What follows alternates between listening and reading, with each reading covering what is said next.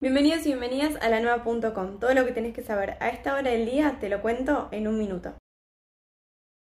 Pfizer asegura que su vacuna contra el coronavirus es eficaz en un 90%. Esta eficacia de protección frente al COVID-19 se logró 7 días después de la segunda dosis de vacuna y 28 días después de la primera, indicó la farmacéutica estadounidense.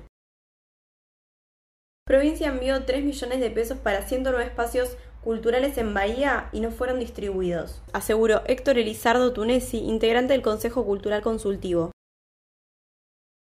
Detuvieron un representante gremial del Sindicato Obrero Marítimos Unidos, que según explicaron, armado y alcoholizado fue a cargar nafta y se negó a pagar en una estación de servicio.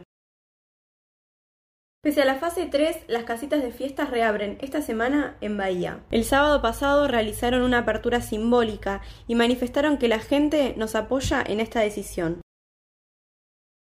Desde las estaciones de servicio de Bahía sostienen que la quita del ATP es un duro golpe. Preocupa que no las consideren en la nueva entrega de la asistencia para el pago de los salarios. Por el bien de todos y todas, usa el barbijo y cumplí con la distancia social. Estas noticias que te conté y muchas más las puedes encontrar en la nueva.com.